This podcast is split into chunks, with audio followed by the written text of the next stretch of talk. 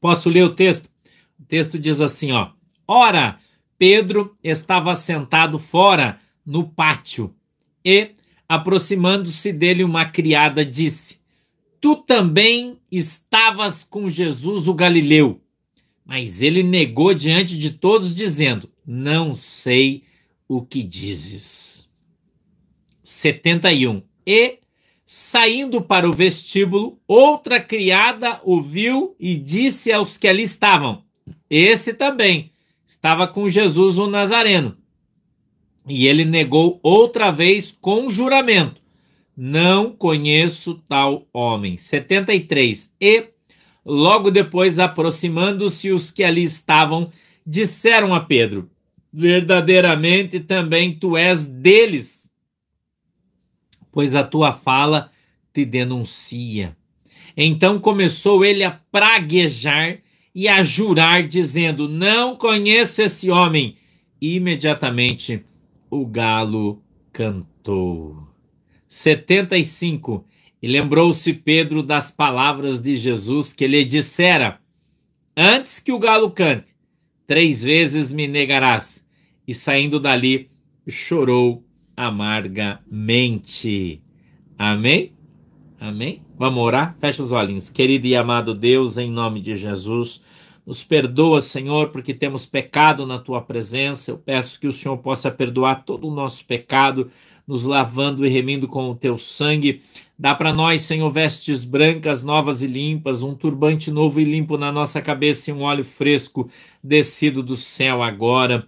Eu te peço, papai, que o Senhor dê para nós o discernimento, o entendimento da tua palavra, para que ela possa ser pregada, Senhor, de uma maneira simples, para que todos entendam, compreendam, aprendam e creiam na tua palavra, em nome de Jesus. Amém e amém. Eu quero falar um pouco para você, irmão sobre alguns problemas que o apóstolo Pedro tinha e que depois foram dirimidos. Ou seja, é, o apóstolo Pedro tinha alguns defeitos de fabricação e quando ele foi cheio com o Espírito Santo, eles desapareceram. Eu quero dizer para você que uma coisa é você fazer a obra de Deus por si só, e a outra coisa é você fazer a obra de Deus preparado por Jesus. Eu disse aqui um dia desses, um testemunho que dei para vocês, que fiquei muitos anos para que o Senhor me preparasse para estar aqui, para que eu pudesse hoje ser o pastor Sandro que vocês conhecem. Passei por muitas situações, muitas circunstâncias, muitos anos, anos, anos e anos trabalhando adorando, jejuando, orando, estudando, se esforçando, né? dormindo pouco, orando de madrugada, jejuando muito, conhecendo muito em muitos lugares desse país. Eu preguei o evangelho durante muitos anos como um pregador itinerante, né? para aprender, para conhecer, para compreender, para conhecer bem a palavra de Deus, para conhecer bem o Senhor, bem o Espírito Santo né? E também conhecer bem o diabo, porque você não pode, né? Eu e você não podemos fazer a obra de Deus sem conhecer o nosso inimigo ou o inimigo das nossas almas. Amém? Qual é o maior inimigo que eu e você temos? Só, qual é o maior inimigo que eu e você temos com relação à nossa salvação? É o diabo? Não. É a nossa carne. Somos nós mesmos. O grande tempo, o grande período em que nós levamos para sermos transformados é o tempo que Deus leva para mudar o nosso caráter. É o tempo que Deus leva para mudar os nossos conceitos. É o tempo que Deus leva para mudar a nossa cabeça, a nossa mente, o nosso coração, os nossos costumes, as nossas práticas, principalmente quando a gente se converte mais velho foi o meu caso, nos 27 para 28, né? Então, quando a gente se converte mais velho, a gente traz uma carga do mundo, uma carga mundana sobre a nossa mente. Nós somos ensinados pelo mundo, nós fomos doutrinados pelo mundo, não é? Nós fomos aparelhados pelo mundo. E então um dia nós nos encontramos com Cristo. Mas aquele dia não é o dia em que nós somos transformados. Não. O dia em que nós somos transformados é um dia mais à frente. Porque a Bíblia diz que nós somos moldados por Deus.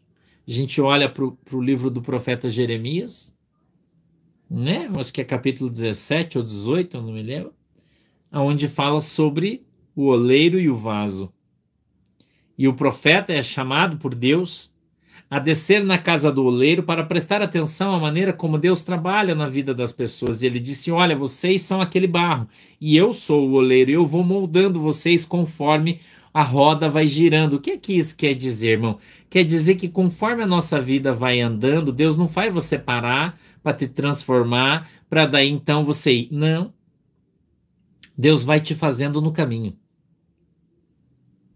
Entendeu? Deus vai preparando você no caminho. Deus vai ensinando você no caminho. Através das experiências, da convivência, dos erros. Eu já falei para você que nós somos feitos de tentativas, erros e acertos. Ok? Tentativas, erros e acertos. Então nós somos o que nós vivemos. Nós somos o que nós sentimos. Nós somos aquilo que vimos com os nossos olhos, aquilo que ouvimos com os nossos ouvidos. Nós somos isso. Entendeu? Nós somos isso. E a gente, observando Pedro, é, eu quero dar uma ênfase aqui no comentário e dizer para você que a Bíblia nunca escondeu o pecado de ninguém. Hoje em dia, todo mundo quer esconder o seu pecado, né? Não é assim, Rafael? Todo mundo quer esconder o seu pecado, quer apagar o seu passado. E por que você se envergonha do seu passado? Eu não tenho vergonha do meu passado, irmão. Porque ele já passou. Ah, pastor, mas quando você tinha 15 anos, você chutou a canela do fulano. É, chutei, irmão. Admito que eu chutei. Não, não chuto mais hoje. Os meus pecados ficaram para trás não é? Ficaram para trás, eu fui perdoado. Eu sou hoje, eu me considero uma nova criatura. Mas o que faz eu ser uma nova criatura? O meu passado.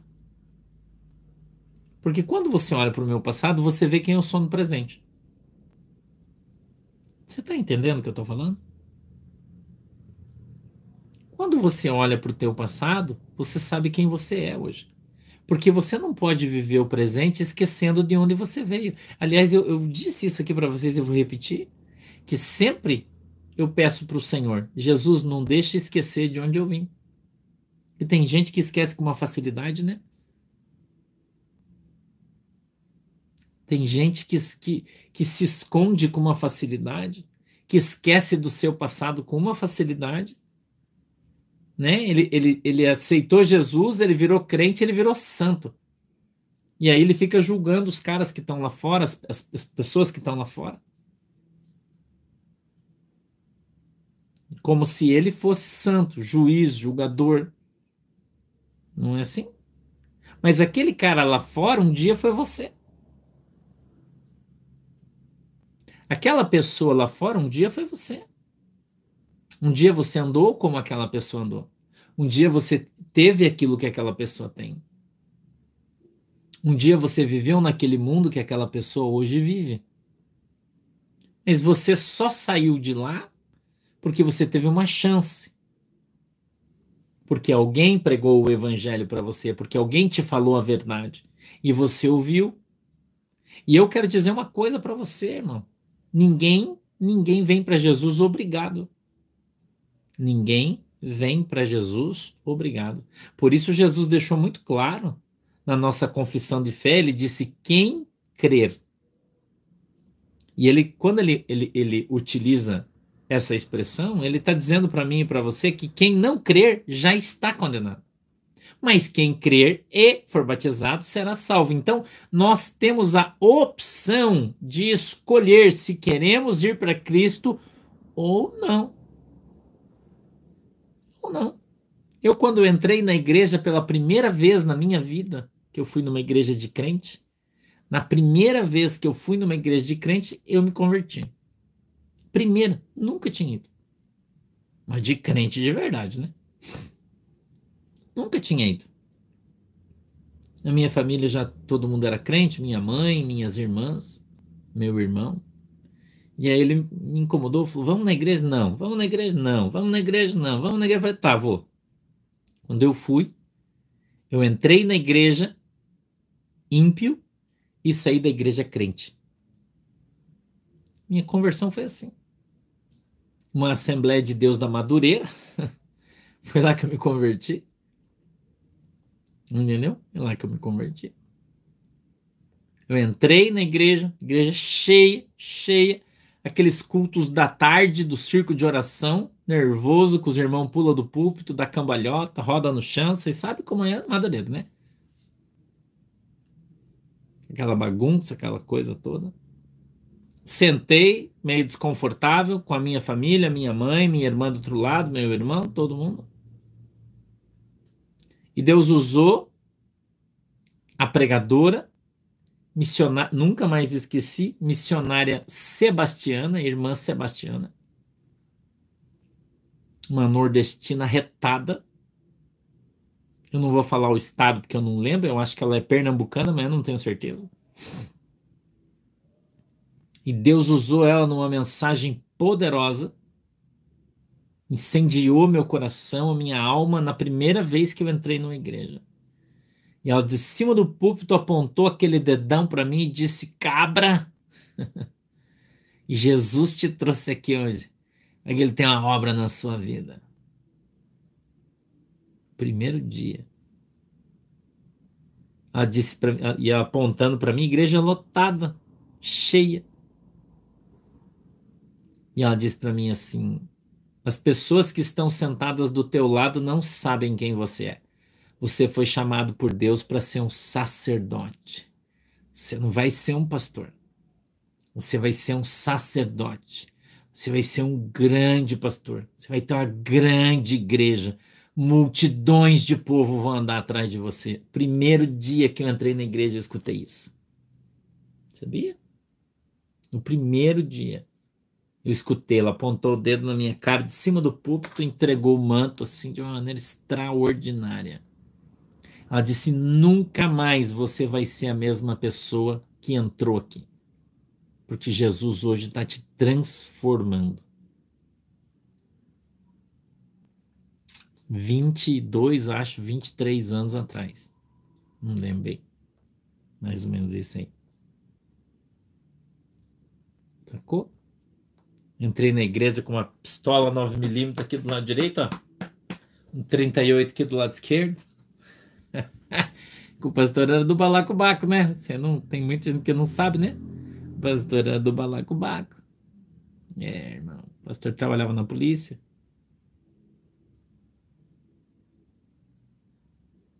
E ela dizia para mim assim, ó, essas armas que você tem aí, e ninguém via, né? que eu usava camiseta, uma camisa grande solta por cima, ninguém percebia que eu, tava, que eu mandava armar. Ela disse: as armas que você usa aí, isso aí não é nada. Pegou na Bíblia, apontou para mim e falou assim: agora Jesus vai te dar uma metralhadora calibre 66. Às vezes sabe que a Bíblia tem 66 livros, né? Você deve saber disso. E Deus vai usar você como profeta na terra. É. Então, de lá para cá, Jesus veio me mudando. Então, eu olho para a história de Pedro e eu estou aqui falando de Pedro. Porque é fácil, muito fácil para a gente hoje, para mim, para você, que já estamos na igreja faz um tempão, né? Quanto tempo que a gente está na igreja? Né? Estudando, lendo, né? Orando, jejuando. A gente está muitos anos já nessa peleja aí muitos anos, nós já estamos né, velho, cascudo já, né? Estamos, né? Já apanhamos um monte, já, já criou uma casca dura já, né? Já meio cascudão. Né? Eu brinco sempre que a gente é raiz, né? Eu brinco sempre que a gente é raizando, porque nós somos das antigas, irmão. Eu fui criado no meio dos pastor velhinho, velhinho, final da vida deles.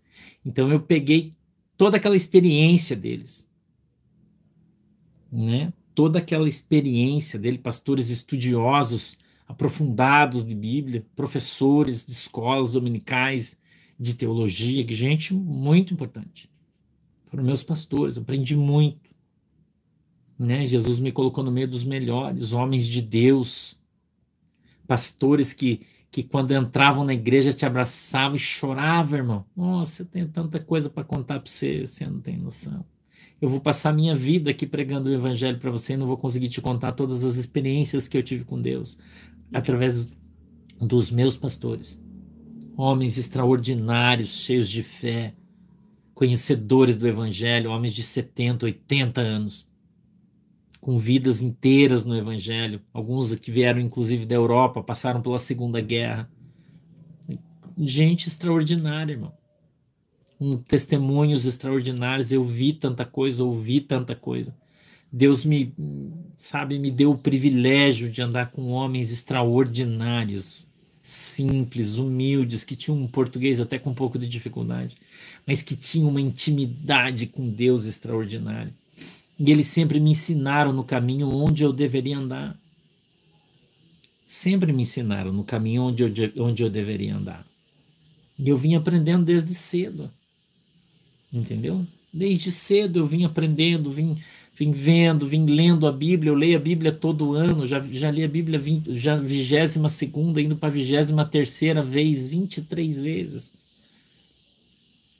Né? Já li 22, estou tô, tô lendo já indo para 23 aí.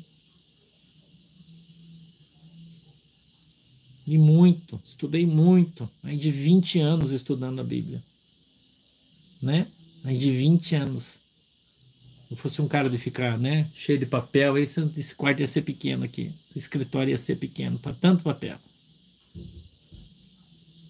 Então, a, o que é que eu aprendi de todo esse tempo? Toda essa, essa, toda essa experiência que eu tive com Deus, tanto tempo andando com o Senhor, andando com o Espírito Santo, ouvindo a voz dele, aprendendo a ter experiências com o Senhor vários arrebatamentos de espírito, várias vezes eu fui levado no céu, eu fui levado, viajei no tempo para Jerusalém, para tantos lugares onde o Espírito de Deus me levou, me fez ver muitas coisas. Eu vi, eu ia nos lugares e Deus me mostrava essas coisas que a gente lê na Bíblia, por exemplo, essa passagem nós lemos na Bíblia, eu era arrebatado em espírito e Deus me levava lá naquele momento e eu via as pessoas falando, eu via as coisas acontecendo, eu sentia, irmão, porque eu ia descalço, eu sentia a terra onde eu estava andando, eu, eu o cheiro das coisas, e Deus falava: Eu trouxe você aqui porque eu quero que você olhe e aprenda. Eu fui criado assim, meu ministério foi criado assim. Muita experiência, muitas lágrimas, com muita luta, com muita dificuldade, nunca foi fácil, eu nunca tive nada desde que eu me converti, nunca tive absolutamente nada, sempre vivi uma vida muito muito difícil. Muito difícil, muito difícil. E Deus sempre me ensinou a depender dele. Eu brinco que eu fui mais ou menos como o profeta Elias, né? E eu vivi 20 anos na beirada da, do rio, sendo alimentado pelos corvos e aprendendo a orar todo dia para Deus mandar os corvos. Uma vida muito, muito difícil, não foi fácil ter chegado aqui. Não foi fácil. Hum, hum. Eu não fiz um cursinho de teologia de dois anos, três anos e virei pastor. Eu não. Então, quando eu falo coisas para você, eu estou te dando dicas aqui. Eu estou tentando fazer com que você compreenda adequadamente qual é a vontade de Deus para sua igreja. Eu não sou dono da verdade, irmão. Tem muita gente aí que é mais crente que eu, mais santo que eu, tem, estudou mais que eu. Muita gente. Eu sou, né, pequenininha aí. Mas quando eu venho aqui para te dizer algo de Deus, é porque foi o Senhor que falou para mim. Foi o Senhor que me disse. Foi o Senhor que me mostrou, porque em todos esses anos eu aprendi a diferenciar a voz de Deus da voz do meu coração. A visão do céu da, da minha imaginação. Eu aprendi a diferenciar isso. Eu aprendi a ouvir a voz do Senhor, a aprender a ouvir a voz do Senhor, a santificar, a minha vida, a ser humilde, a ser pequeno. Não ache você que hoje que o pastor Santo é conhecido, que muita gente importante liga para mim, pede oração, me convida para ir em lugares suntuosos. Não ache para você que isso sobe minha cabeça, que eu fico me achando. É, não, irmão. Eu continuo andando descalço. Entendeu?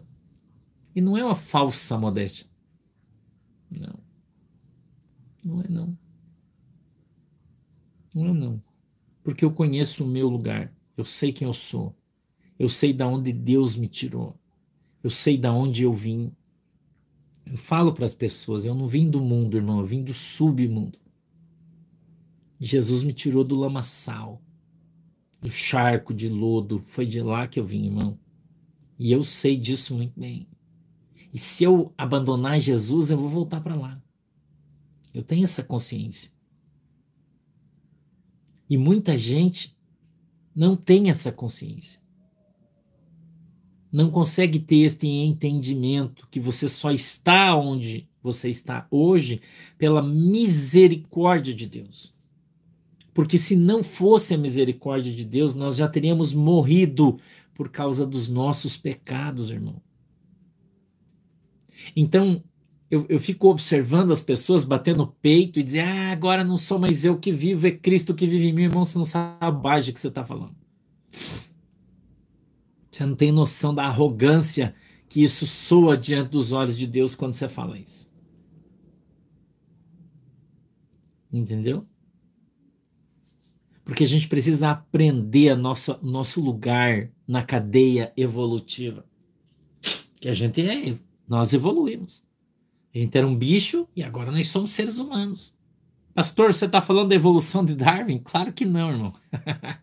Eu estou falando que a gente era um bicho de feio antes, né? Porque não era sujo, fedido, com pecado, né? Eu dei um abraço, tava com o Oliver hoje à tarde. Né? Eu passei a tarde hoje trabalhando com meu tio, com a Manuela, na nossa casa. Eu estava limpando, passando espátula no chão, tirando a massa corrida dos caras que pintaram lá. Eu cheguei em casa, estava com uma saudade do meu cachorro, sentei no sofá, peguei ele no colo, dei um abraço nele. Eu adoro meu cachorro, gosto demais dele. E ele é muito querido. E ele estava fedido. Eu falei, nossa, Oliver, eu te amo, mas você está muito fedido. Sabe o que me lembrei, irmão? Eu me lembrei quando Jesus falava isso para mim. Ele dizia: Ah, meu filho, eu te amo, mas você tá tão fedido. o pecado fede nas narinas de Deus. E quando Jesus me abraçou, eu era fedido, irmão.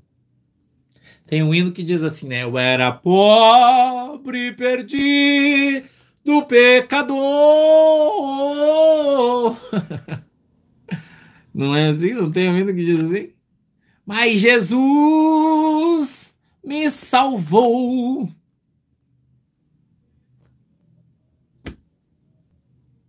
Hum? Nós éramos pobres e perdidos pecadores. E somos encontrados por Cristo, irmão. Quem se sacrificou na cruz do Calvário foi Jesus, não foi você. Você não tem, você não tem galardão nenhum em fazer a tua obrigação. Sabia? Não tem, irmão. Ah, pastor, mas você não sabe. Eu ganhei não sei quantas mil. Irmão, quando eu era um pregador itinerante, quando eu era da Assembleia de Deus ainda, eu fiquei acho que sete ou oito anos faz, pregando itinerante, indo de igreja em igreja, viajando muito. Eu marcava na minha agenda cada culto que eu ia e pregava quantas pessoas aceitaram Jesus. Eu ganhei para Jesus mais de 5 mil almas nesse tempo. Mais de 5 mil. Quando você falar de ganhar alma, você está falando com um cara que ganhou muita alma para Jesus. Na mensagem. No final do culto, fazer o apelo. Há muitas almas para Jesus. Eu sou um evangelista. Jesus me, me ensinou a fazer isso. O Espírito Santo me adestrou a fazer isso. Eu caminho forte nisso. A minha mensagem é para a salvação. Essa é a minha função. Né? Então, a gente a gente tem um Deus tem um plano para nossa vida. Mas de quando eu aceitei Jesus, quando eu conhecia Jesus, e eu disse para Jesus, Jesus, eu quero, as pessoas dizem, ah, aceitar Jesus é errado. Não, não é errado, é certo. Porque Jesus vem usa o profeta e diz assim: ó, hoje eu estou te abrindo uma porta. Você quer entrar? Você fala, quero. Você está aceitando. Recebeu um convite, está aceitando o convite. Você quer ser, vou te chamar de pai, você vai ser meu filho. Não, eu quero, Jesus. Eu, eu aceito isso aí, eu quero. Eu quero. Eu, quando saí da igreja que eu aceitei a Jesus, eu disse para Jesus que nunca mais eu ia fazer nada errado. Nunca mais. Nunca mais. Eu falei para Jesus: nunca mais eu vou fazer nada errado. Nunca mais eu vou mentir. Nunca mais eu vou enganar. Nunca mais eu vou roubar. Nunca mais eu vou atirar em ninguém. Nunca mais. Nunca mais eu vou fazer nada. Eu não posso falar as troças aqui, que senão já é problema para mim. Nunca mais eu vou fazer essas coisas, Jesus. Nunca mais. E nunca mais fiz. Eu abomino a mentira. Abomino. Abomino a mentira, irmão. O truque, o jeitinho. Eu abomino essas coisas. Eu não gosto. Não gosto de gente mentirosa. Não gosto de gente falsa. Eu não gosto, irmão. Não gosto de bêbado. Não gosto. Não gosto. As pessoas bebem e começam a falar assim: eu não consigo nem ficar perto, irmão. Eu tenho uma coisa assim que. Né? Não gosto. Entendeu? Eu não, não gosto. Eu tenho pessoas que eu conheço que, que bebem e às vezes mandam mensagem para mim de, de madrugada que bebeu, ah, que são meus conhecidos. Eu, quando começo a falar assim, eu, eu já excluo, nem escuto. Eu tenho uma versão para isso aí que você não tem noção. Eu não gosto das coisas erradas, irmão. Eu não sou perfeito. Não sou. Tenho um monte de defeito. quando eu leio um texto desse, Jesus me traz num texto desse aqui Tá? Escute isso. Quando Jesus me traz num texto desse aqui, mostra Pedro. Pedro negligenciou a palavra de Deus. Porque Jesus disse para ele que isso aqui iria acontecer e ele não acreditou. Então, se tem uma coisa que você precisa aprender é acreditar na palavra de Deus. Isso é um conceito básico para você ser crente. Você tem que aprender a acreditar na palavra de Deus. Você tem que aprender a botar, a botar fé na palavra de Deus. Porque quando Deus fala as coisas na sua palavra, eu não estou falando palavra profética, ah, fui revelado. Não, estou falando disso. Estou falando da Bíblia. Quando a Bíblia fala algo, irmão, é melhor você temer. Melhor você temer. Porque o principal sentimento que o crente deve ter por Deus, quem disse isso foi Salomão. Salomão escreveu e disse: De toda a sabedoria que Deus me deu debaixo do sol, em cima da terra, é teme a Deus. Teme a Deus.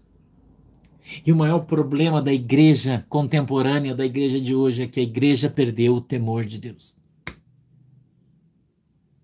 A igreja perdeu o temor de Deus. Os crentes são mentirosos, fofoqueiros, paroleiros, enganadores, não cumprem com a sua palavra, não honram a sua palavra, empenham a sua palavra, mas não cumprem, falam, mas não fazem se comprometem, mas não, não, não terminam o que começam, abandonam os troços na metade. Crente, casca de ferida. Se o pastor der uma repreendida, ele fica com raiva, vai embora, sai da igreja vai para outra igreja, porque não aceita ser chamado a atenção, não aceita que o seu pecado seja exposto. Lembra que eu falei? Que é apagar o seu passado como se nunca tivesse feito nada errado para bancar o santo.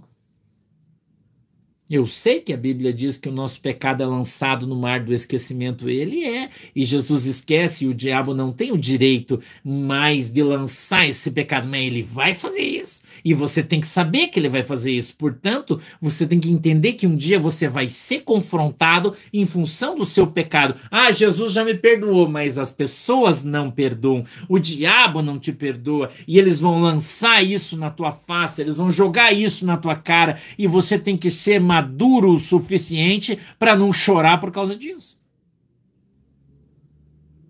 Não chora. Ah, você era isso, era isso, era isso. Era mesmo, irmão. Eu era. Você, tá, você é verdade, eu era mesmo. tudo que você está falando é verdade. Aí eu não sou mais. Jesus já me perdoou, eu não faço mais essas coisas. Isso aí é passado, pretérito e imperfeito. Mas você está falando a verdade. Era mesmo. Claro que é verdade. Tudo isso que eu fiz, muito mais do que você está falando, que você nem sabe da minha vida. Me quer falar mal de mim? Chama eu que eu conheço minha vida como ninguém.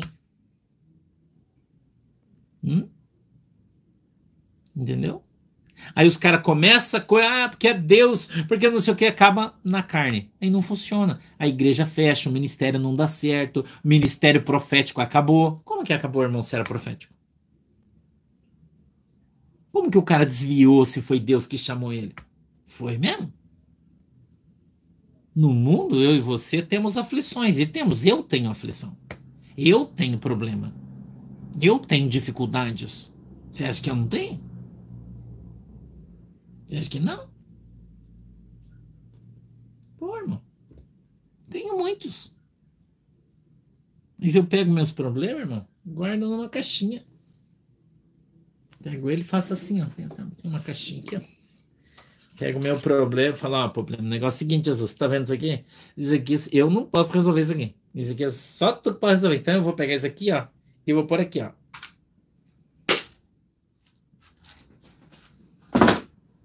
Acabou meu problema.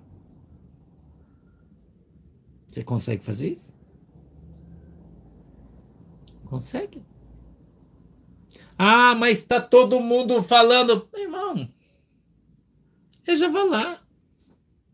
Eu já vou lá, irmão. Ah, pastor, você viu, os caras estão falando de você, irmão, deixa eu lá. Ah, o fulano lá tá descendo, deixa eu lá, irmão. Os caras falando e o, e o cavalo eh, fazendo cocô ali do lado. Eu entreguei para Jesus, irmão. Eu entreguei para Jesus. Se eu entreguei para Jesus, Jesus vai resolver a parada, irmão. Não tem que me meter mais. Não é mais meu, é de Jesus. Para de ficar arrumando confusão, ficar gerando problema para a vida dos outros, ficar gritando como se alguém tivesse culpa das, dos erros, das situações, da cena. Para com isso, irmão. Para com isso. Aprenda a colocar as coisas na mão do Senhor. Lance o teu jugo sobre o Senhor, porque o jugo de Jesus ele é leve, irmão. Ele é tranquilo. Entendeu? Tranquilo. Falei com o pastor Fabiano aí, sábado a gente tá com um problemão aí pra gente resolver na igreja. Conversamos, falou, cara, é a igreja de Jesus, vamos deixar Jesus resolver, não vamos esquentar a cabeça, não. Vamos ficar sossegado. Se isso aí tá acontecendo, Deus tem um plano. Vamos confiar em Deus.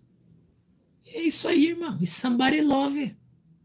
E vamos jogar bola aí, vamos fazer churrasco. E, e já era, irmão.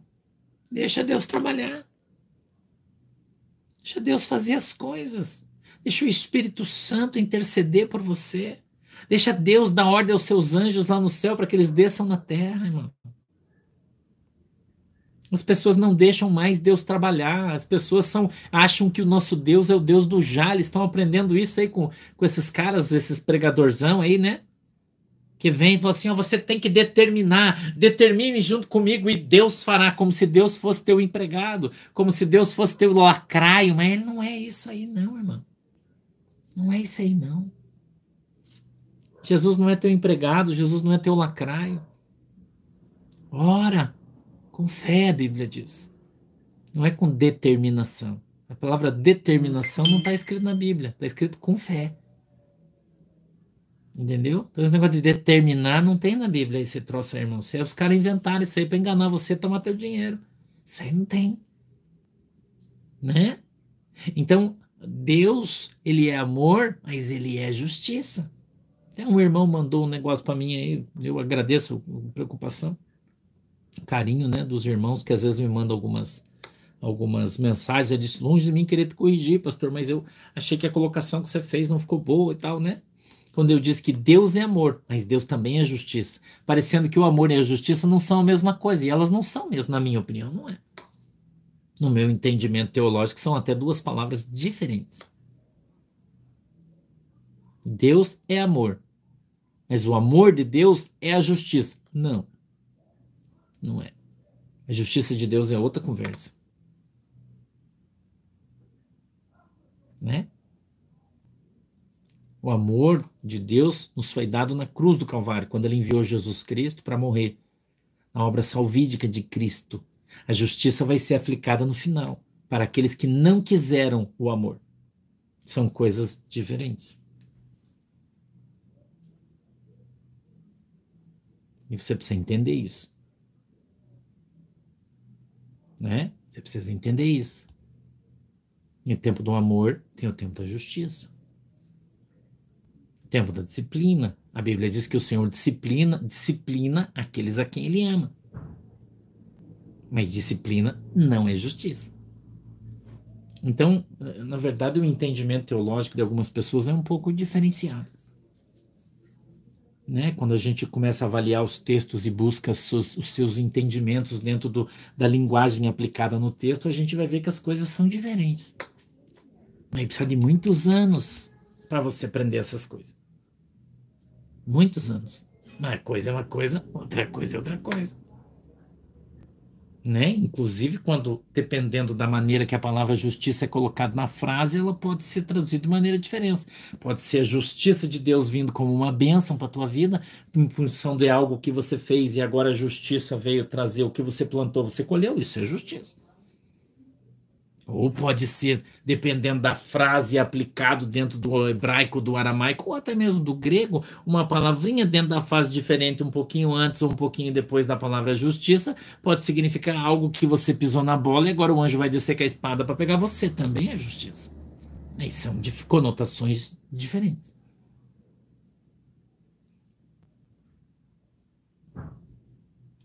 Né? Então eu olho para Pedro e vejo Pedro com um probleminha. Pedro tinha um probleminha, irmão. Ele não levava as coisas a sério. Ele não prestava atenção na palavra de Deus. Ele desobedeceu uma ordem direta de Jesus. Jesus disse: orai e vigiai. Porque o espírito está preparado, mas a carne é fraca. O espírito está preparado. O Espírito Santo que habita em nós é o Espírito de Deus. Mas e nós? E nós? E eu? E você? Hum? Não é assim, irmão? E nós? Nós somos a parte preocupante. Por isso precisamos orar constantemente, vigiar constantemente, viver em constante oração e jejum.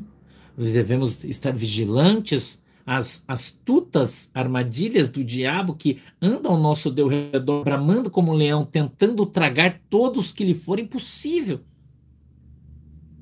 Então você tem que vigiar. Se você não sabe, pastor, vou dar um exemplo para você. Ó. Beber não é pecado. Não é. Mas tem muita gente que não sabe beber. Ele bebe, bebe demais. Então é melhor você não beber. Vigia, não beba. Vigie e não beba. Entendeu, irmão? Não beba, irmão. Vigia. Você pode ter uma arma, biblicamente falando? Pode. Jesus disse que ia chegar o tempo em que você ia vender a tua capa e ia comprar uma espada. Você pode. Mas se você não tem sangue frio suficiente para você ter uma arma em casa, não compre. Porque senão você vai fazer bobagem. Então, se desvie disso. Não pode? Não tenha. Eu não tem sangue frio para usar uma arma? Uma coragem? Pra, você tem que ter coragem para ter uma arma. Se você não tiver, você não pode ter. Se você é covarde, você mata o outro, atira uma... Não pode. Você consegue entender o que eu estou te falando? Então, o mesmo conceito que é bom para mim pode ser ruim para você. Por isso, nós somos indivíduos. E por isso, nós precisamos orar e vigiar. E não existe uma regra para todas as coisas. Para mim, uma coisa pode ser tranquila, para você pode não ser.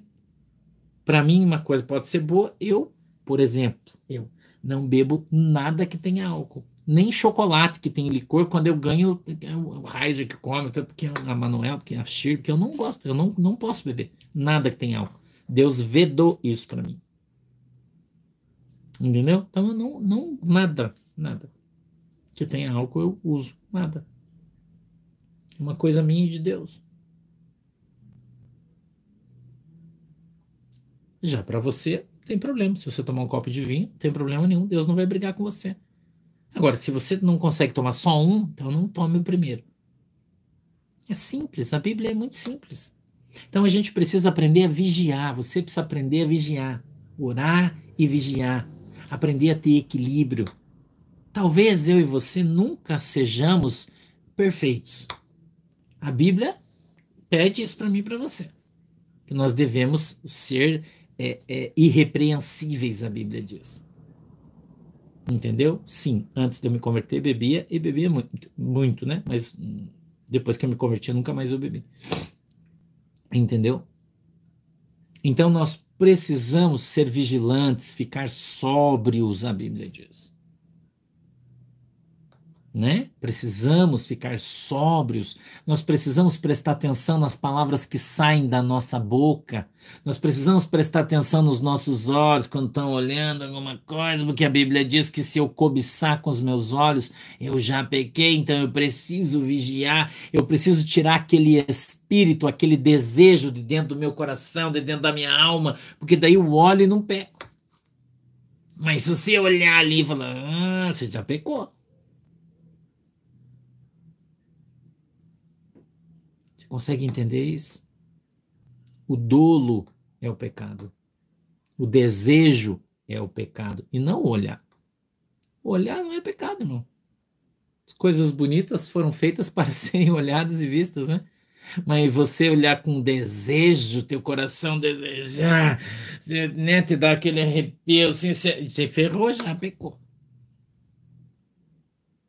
Entendeu? Martinha, Deus te abençoe. Você entende isso? Então, olhar não. Você não pega o teu coração. As pessoas brigam muito por causa de música, né? Falar, ah, mas música do mundo, porque é pecado. Não é, não. A Bíblia diz que nós vivemos no mundo. E quando a Bíblia diz que nós vivemos do mundo, mas não fazemos parte dele, nós estamos inseridos no meio das músicas do mundo. É normal. Agora, se a música não tiver conotação sexual, de sacanagem ou religiosa, não é pecado se ouvir. Você pode ouvir, não tem problema. Uma música boa, de boa qualidade tem problema. Não tem problema nenhum. Agora, eu posso estar ouvindo uma música, por exemplo, estou andando no meu carro, estou ouvindo minha playlist ali, estou ouvindo a, a Adele, por exemplo, que eu gosto muito, né? Adele, gosto muito, uma cantora que eu gosto bastante de ouvir, a Adele. Estou ali ouvindo uma música da Adele tal, pá, empolgado, cantando uma música do 007 ali, por exemplo, né? Tema do filme 007, estou ouvindo tranquilo. Olha meu telefone, uma pessoa ligou, encosta o carro, tocando a música da Adélia, a pessoa falou, pastor, estou aqui morrendo, você pode orar por mim? Posso. Tocando a música, eu vou orar, Deus vai usar a minha vida, eu vou falar com a pessoa, porque aquela música não influencia a minha alma. Não influencia a minha alma. Agora, se a música influencia a sua alma, não ouça. Não ouça. Se você não é crente o suficiente, para ouvir uma música do mundo e ela não e ela não pegar você? Né? Se você não é crente o suficiente, porque eu sou crente o suficiente, irmão, para escutar uma música qualquer e não, não não é porque eu estou escutando a música que eu fico com vontade de beber, estou escutando uma música que eu estou com vontade de ser corno, estou escutando. Eu, a música não me influencia, irmão. Eu sou crente o suficiente para isso. Eu não tenho problema. Nenhum. Agora, se você não é crente o suficiente, entendeu? Se você não é crente o suficiente, se você vai ouvir uma música e ela já vai querer te dar vontade de ir para balada, já vai ter no teu coração que você quer tomar uma não ouça. Se você não é maduro espiritualmente o suficiente, não ouça. Tem gente que não é. Não é liberto. Né? Tem gente que escuta música e já começa né? Sim, já fica, ah, acho que eu vou pro baile hoje. Ai, Jesus me perdoe, mas eu vi essa música aqui, eu não consigo resistir. É, você não está liberto, você não está transformado, você não é lavado e remido no sangue de Jesus, porque se você for, irmão. Já pensou? Meu vizinho fica escutando as músicas dele aqui. Eu tô aqui em casa de boa, aqui, irmão, dormindo e tô escutando as músicas dele aqui, às vezes o dia inteiro. E os irmãos ligam aqui, eu tô orando e tá tocando o samba ali do lado, pagode, os caras estão tomando uma cerveja do lado, do lado do muro, fazendo churrasco e pum, pum, pum, pum, pum, pum, pum, pum. E eu tô orando aqui, eu tô andando para eles, irmão. Porque o mundo não me incomoda. O mundo não altera meu ministério, o mundo não altera minha santidade, o mundo não altera a minha relação com Deus. Agora, se ela altera a sua, aí não ouça, irmão. Mas se você, se ela altera a sua, não encha o meu saco, porque a minha não altera. Isso não é regra. Eu queria que você entendesse isso. Ah, mas a Bíblia diz que tudo posso, mas nem tudo é lícito. Nem tudo é lícito para você, que é fraco na fé. O apóstolo Paulo, na carta aos Romanos, capítulo 14, é fácil da gente ver isso na Bíblia. Ele diz assim: que de tudo eu posso comer, de tudo eu posso fazer, que todos os dias são iguais, mas você quer fazer diferença entre um dia e outro? Beleza. Se o, se o meu irmão acha que comer carne é pecado, mas para mim não é pecado, porque eu sou forte na fé, a Bíblia é clara sobre isso. Ah, o irmão é fraco e acha que comer carne é pecado. Então, os fracos é que, que são o problema. Mas se você já está crente aí, irmão, você vai mudar alguma coisa na tua vida? Mudou alguma coisa na tua vida? Eu não posso parar num bar ali que tá cheio de gente. Às vezes eu faço isso, passo com o meu carro, vejo uma galera ali no, no boteco, estão tomando um monte. Aqui tem aqui um, um, lugar de pescadores, né? Tem um porto, eu moro na frente do porto, do outro lado da rua. A galera chega da pesca, vai pro bar tomando cerveja. Às vezes tem uns meninos ali que eu conheço e tal. Eu passo, eles, ô oh, pastor, eu paro o carro, desço, vou lá, sento na mesa, estão cheio de cerveja, uns cozidos, outros não cozidos. Eu falo, irmão, dá uma Coca-Cola pra mim aí, põe um limão com gelo aí e me dá uma Coca-Cola, sento na mesa, tomo uma Coca-Cola e fico ali. Daí, como é que foi a pescaria? Tudo bem? Vocês bem? Você, irmão, quando é que você vai na igreja? Ô vaso, que negócio é esse? Você chega aqui, enche o, o potão aqui, mas você não vai de noite pra igreja? Que negócio é esse? Se eu não vou lá, quem vai, irmão? Aí passa um crentão, né? Um crentão e fala: Nossa, o pastor Santo tava lá no bar, sentado com os irmãos, rodeado de cerveja. Quem tá pecando? Eu? Então, as pessoas imaturas na sua fé, as pessoas que ainda não são transformadas, que são afetadas na sua fé por qualquer sorte de doutrina, que são empurradas como uma vento, como uma onda empurrada pelo vento de um lado para outro, esses aí tem que se preocupar, mano. Mas quem já está maduro na fé, que não tem mais problema, isso aí, essa, essa fase da nossa vida já passou, irmão. De se preocupar com o que os outros falam, com o que os outros pensam, que, ah, o cara vai fachar, eu quero que se dane, irmão. Não tô nem aí. Eu tenho que fazer a obra de Deus, eu faço o que Deus mandou eu fazer. Você já pensou se quando Deus chamou Isaías e falou assim: Isaías, o negócio é o seguinte, tira tudo tua roupa, fica peladão aí, fica com a bunda de fora. Isso é 20 de Isaías. Se você está achando que eu estou falando aí coisa fora da Bíblia, 20, capítulo 20 do livro de Isaías. Você pega uma tabuinha e escreve vergonha de Israel, amarra um fiozinho, põe na tua cintura e deixa essa tábua em cima da tua bunda. E você vai ficar andando no meio de Israel para os caras olhar para tua bunda e ver vergonha de Israel. Se fosse hoje, irmão. Hum? Os irmãos iam detonar o Elias. O, o, perdão, o Isaías, não é Elias, Isaías. Iam detonar o profeta Isaías. Detonar o cara, irmão. Olha lá, trazendo escândalo para a obra, trazendo escândalo para a igreja.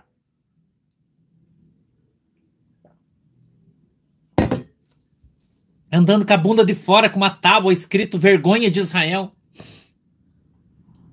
Não é? Mas ele está obedecendo à vontade de Deus. Ou então a gente olha para Ezequiel, acho que é 43, 44, 45, 46, eu não lembro bem onde está escrito, mas está ali em Ezequiel isso. Quando Ezequiel vai entrar na Babilônia, eles estão na Babilônia, e, e, o profeta Ezequiel, ele era não só profeta, como ele era sacerdote também, ele exerceu as duas funções na Bíblia. E a Bíblia diz que ele entra na tenda da congregação para sacrificar a Deus, e Deus fala: Ezequiel, é o negócio seguinte: como nós estamos na Babilônia, que é muito quente, então você vai tirar a veste sacerdotal e você vai usar um calção, e esse calção tem que ser de seda, e ele vai cobrir a metade das tuas coxas e a metade dos teus rins, um pouquinho na altura do teu umbigo, metade dos rins na altura do umbigo. Então você vai pôr uma bermuda do umbigo até metade das coxas, sem camisa, e vai pôr apenas uma coifa na tua cabeça, e você vai entrar aqui no templo, no lugar santo, para sacrificar a mim, porque eu não quero que você sue, para que suado as pessoas digam que o trabalho de Deus é causa suor. Está escrito na Bíblia isso. Daí você vai na Assembleia de Deus, os caras falam que andar de bermuda sem camisa é pecado, é do diabo. Por que, que os caras falam isso? Porque não conhecem a Bíblia, irmão, que são os analfabíblicos. Entendeu? Os caras são os analfa, irmão. Não conhecem a palavra de Deus. E tem um monte de gente aí que você vê alguém de calção sem camisa vai falar: lá, o irmão trazendo escândalo para a igreja. Não é? Tá quase pelado. Olha aí. Depois diz que é pastor. Não é isso aí, irmão? Você veja como tem gente idiota nesse mundo. Daí os caras querem brigar comigo porque eu chamo as pessoas de idiota. Ah, onde é que já você viu um pastor chamado de idiota? Você quer que eu chame do quê, irmão? De herege, de analfabíblico, de cego. Do que, que você quer que eu chame? como é que você quer que eu adjetive uma pessoa dessa? Ah, pode chamar de idiota. Que não é possível que a pessoa se diz que é pastor, que é teólogo, que tem 30 anos de pastor e não conhece a Bíblia. Não é possível. Aí os caras ficam bravos comigo porque eu não tenho paciência com essas coisas. Entendeu, irmão? Entendeu? Então as pessoas precisam ler a Bíblia. Quando você faz um estudinho básico de, de teologia, dessas teologias mais sem vergonha de dois anos que os caras fazem, básico, e fala assim, ó, vestes sacerdotais, e você vai procurar na Bíblia, daí a Bíblia tem um negócio lá, veste sacerdotal, tá lá, bermuda sem camisa. Veste sacerdotal. Mas os caras nem isso não fizeram. Quer não ler? Entendeu, irmão? Não lê. Daí quando eu pego a Bíblia e falo pros caras, falo, irmão, lê aqui pra mim, vê o que tá escrito aqui, ó. Faz favor, quando a gente vai conversar, né? Os irmãos, eu falo, lê pra mim o que tá escrito. Ah, mas isso aí era lá no Velho Testamento. Os caras falam assim. Eu falei, mas quando você fica pedindo dízimo na tua igreja, você não usa o Velho Testamento também?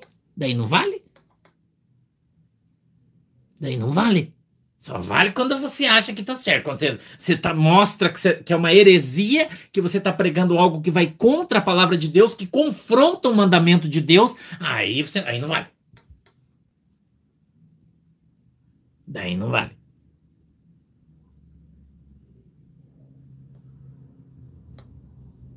Entendeu, irmão? Então para de olhar para o pecado do Pedro e olha para o seu. Para de falar que Pedro foi um covarde porque ele traiu Jesus.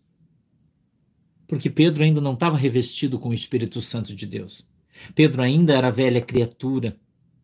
Ele estava sendo mudado, moldado, transformado. Ele estava sendo amassado por Jesus para uma grande obra que viria na sua vida logo à frente. Pedro estava sendo moldado, seu caráter estava sendo limpado por Cristo. Entende isso? Pedro estava sendo polido, limpado, lixado por Cristo, para que viesse a ser o Pedro Pedra. Ele estava deixando de ser Pedro Pau e estava passando a ser Pedro Pedra. Estava sendo transformado. Quero que você entenda isso. A Bíblia diz no capítulo 2 do livro de Atos que quando o Espírito Santo desce sobre Pedro, ele é cheio do Espírito Santo, ele cai no chão porque a Bíblia diz que quando as pessoas vêm, eles estão caídos com o rosto em terra, eles estão tudo arrebatados, cheios do Espírito Santo, falando em mistério. A Bíblia acho que diz que as pessoas achavam que ele estava bêbado, né?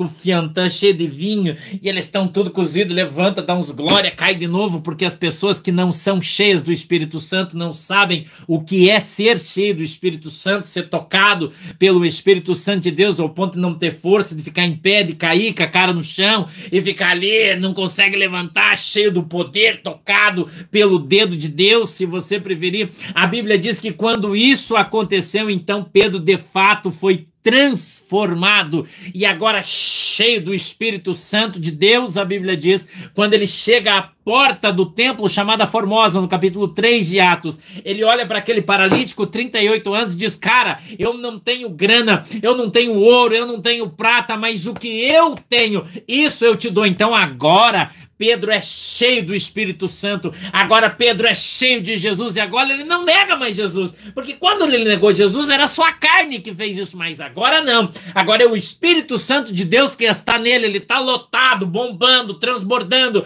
A Bíblia diz que a nossa boca fala daquilo que o nosso coração está cheio, o coração de Pedro estava cheio de Jesus. Ele pega na mão daquele aleijado e diz: Rapaz, em nome de Jesus Cristo de Nazaré, eu te mando, levanta e anda. E o cara levanta e anda.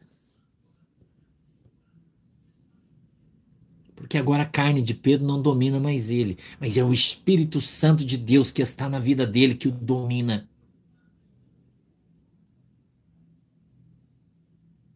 Entendeu?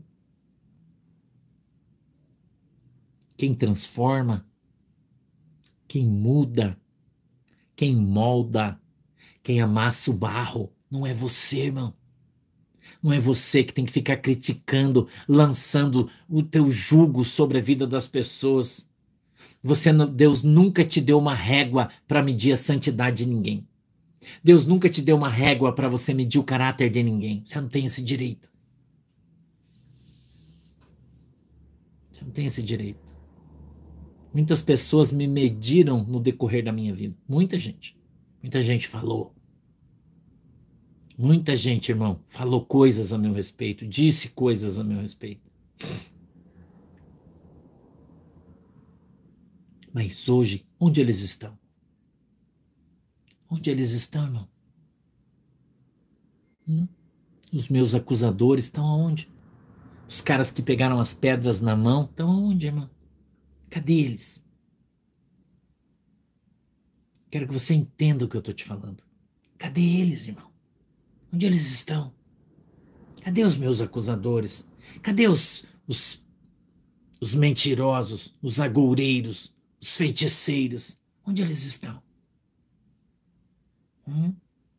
Cadê as pessoas que me medem, que me mediram, que me julgam, julgam o meu caráter, a minha intimidade com Deus?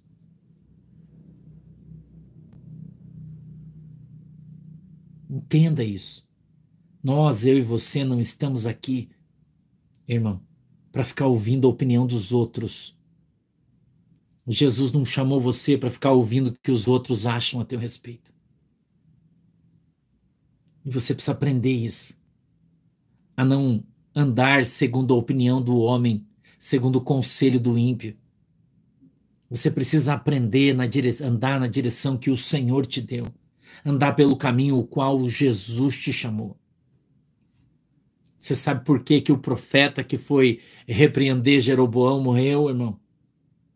Porque Deus falou para ele: vai lá, repreende o rei, volta, não para, não come, não conversa com ninguém. Ele foi, subiu, repreendeu o rei, esticou, o rei esticou a mão contra ele, seu braço secou o, o, o, altar do sacrifício partiu, tudo que Deus falou aconteceu. Quando ele estava voltando embora, uma pessoa o abordou e disse: Ei, eu sou profeta de Deus, Deus falou comigo e mandou eu te levar para minha casa para você comer pão. Ele falou: Ah, Deus mandou, mandou, ah, então vamos. A Bíblia diz que ele foi para a casa do homem e quando ele saiu, um leão pulou do mato e despedaçou ele. Sabe por que, que o leão pegou o profeta?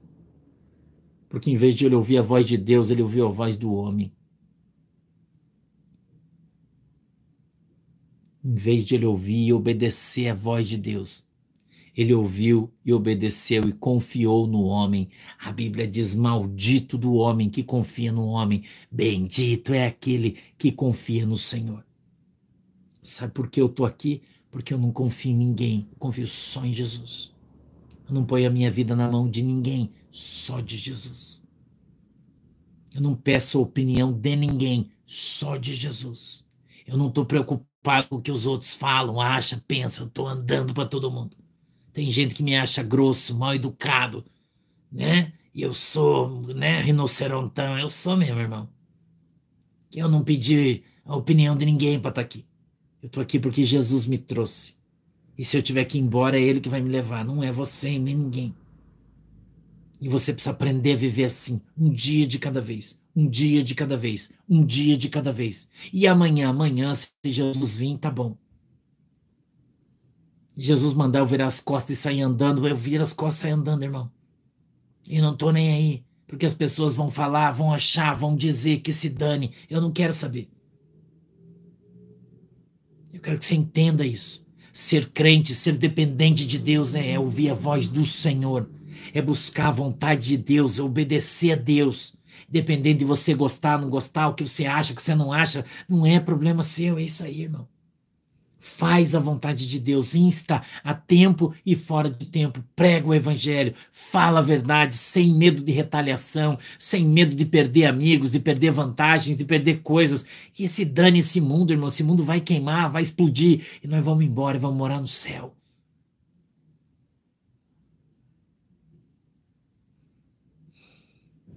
Amém? Vamos orar? Já deu, né? Vamos orar? Feche os teus olhos. Inclina tua cabeça. Querido Deus, em nome de Jesus, está aqui toda a minha igreja reunida diante do Senhor. Estamos em mais de 6 mil pessoas, Senhor, hoje no nosso culto. Eu quero te pedir, papai, em nome de Jesus Cristo, que a tua mão esteja sobre cada um de nós. Que a tua bênção esteja sobre cada um de nós hoje, agora. Aqueles que ainda virão a ver e ouvir essa mensagem, que o Senhor possa alcançá-los ensiná-los na autoridade e poder do teu nome. Eu peço a tua bênção sobre cada um deles, para que eles aprendam contigo e sejam ensinados teus. Cada um deles, ensinados teus. Em nome de Jesus, eu quero abençoá-los. Peço que o Senhor abençoe essa água que eles estão colocando diante do Senhor. Quando eles beberem, utilizarem ela, sejam alcançados pela sua fé. Que o Senhor abençoe este óleo que eles colocaram aí hoje para ser ungido. Deus, que o Senhor possa ir na casa de cada pessoa que tem um vidrinho de óleo aberto aí, derramar uma gotinha desse azeite dentro desse óleo. O abençoando e tudo que esse óleo tocar, Senhor, seja santo, em nome de Jesus. Eu abençoo, Senhor, cada um deles. Em nome do Pai, do Filho e do Espírito Santo. E você que crê, diz comigo, Amém. Deus abençoe vocês.